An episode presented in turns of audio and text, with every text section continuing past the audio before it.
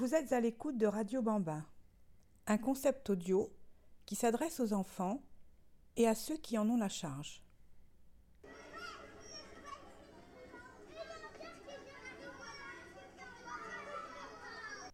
Cette toute première émission aborde le thème de la séparation.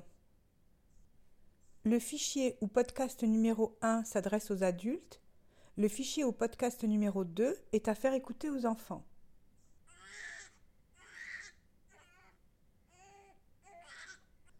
À sa naissance, le nouveau-né est incapable seul de survivre. Il lui faut nécessairement l'aide de ses semblables, l'aide d'une personne qui veille sur lui, qui soit à l'écoute de ses besoins pour le nourrir et prendre soin de lui. Quand il sort du ventre de sa mère, ses petits poumons qui se remplissent d'air lui font pousser un cri.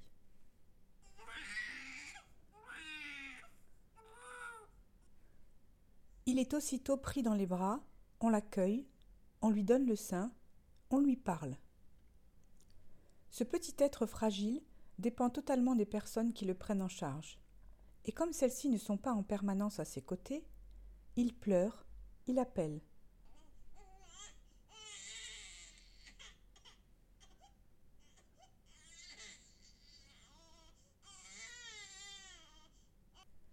La réponse peut être immédiate ou un peu plus tardive.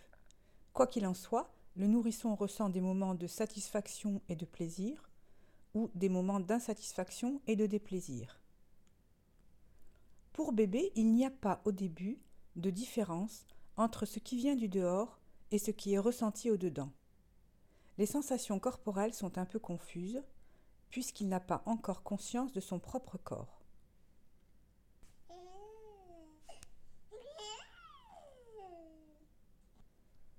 Au fur et à mesure que les jours et les semaines passent, il va commencer à se rendre compte qu'il y a un autre, extérieur à lui-même, une maman qui va, qui vient, dont il est le centre de l'attention. Bientôt il s'aperçoit que s'il émet des sons, s'il pleure, il arrive à recentrer l'attention de papa ou maman sur lui. Car les choses ne sont pas simples pour bébé quand personne ne vient. C'est ainsi que progressivement sa réalité va se préciser et s'organiser autour de ce rapport aux êtres qui l'entourent. Une réalité de chaque jour soumise aux interactions qui se vivent avec papa, maman et tous ceux qui sont là pour prendre soin de lui. Au sein de cet espace familial, il va s'apercevoir quelques mois plus tard qu'il est un être à part entière parmi d'autres membres de la famille et donc ressentir et éprouver les premiers moments de séparation. Qu'est-ce qui est compliqué à ce moment-là dans la vie de bébé? De se retrouver seul? Ce n'est pas tout à fait ce dont il s'agit, car la séparation est déjà effective. Mais oui, puisque depuis sa naissance, bébé n'est plus rattaché au cordon ombilical.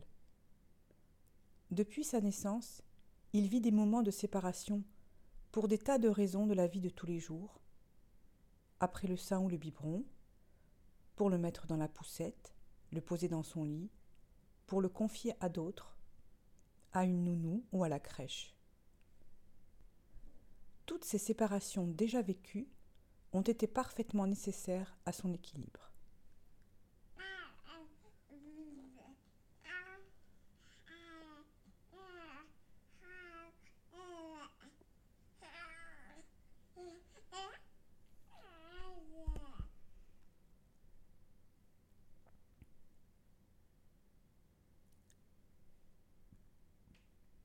Bébé a grandi, son organisation imaginaire s'est structurée. Il peut alors accéder à la parole, et si tout va bien, il entre dans le monde du langage, celui des structures signifiantes, chargées de beaucoup de choses paradoxales. Cela veut dire que l'enfant commence à donner du sens aux choses, un sens qui peut être équivoque. Ce qui peut être difficile au moment des séparations, c'est de croire qu'elles sont un retrait d'amour. Il ne comprend pas d'emblée la raison pour laquelle il n'est pas toujours le centre d'intérêt de papa ou maman. En effet, jusqu'à présent, papa ou maman le prenaient dans leurs bras, où il pouvait s'endormir repu et comblé. Pour quelle raison cela doit-il cesser? Avec le langage, dans l'après-coup de la signification et du sens, l'enfant se pose des questions. Est-ce que l'on ne m'aime plus? Est-ce que j'ai fait quelque chose qui a déplu? Pour quelle raison ne peuvent-ils pas me garder tout près d'eux, tout le temps et pour toujours?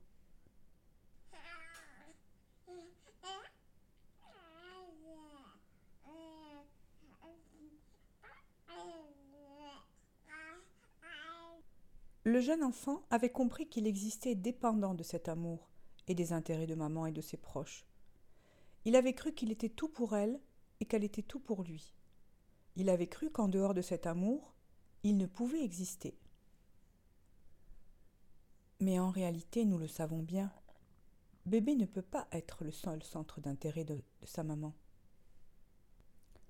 Ouf se dit le bébé rassuré de comprendre qu'il n'a pas la charge de répondre à l'amour de maman ou de papa à lui tout seul, qu'il n'a pas la charge de combler toutes leurs attentes et tous leurs désirs. L'enfant est soulagé de savoir qu'il peut être aimé et exister en tant que tel, en dehors d'un faisceau qui n'éclaire que lui. Il peut alors accéder à une symbolique de l'absence, souvent d'ailleurs matérialisée par un doudou. Cette absence présentifiée lui permet l'accès à l'altérité de papa, maman et de tous ceux auxquels il est attaché. Il parvient ainsi à assumer le manque nécessaire à sa construction psychique pour vivre sa vie d'enfant en lien avec d'autres.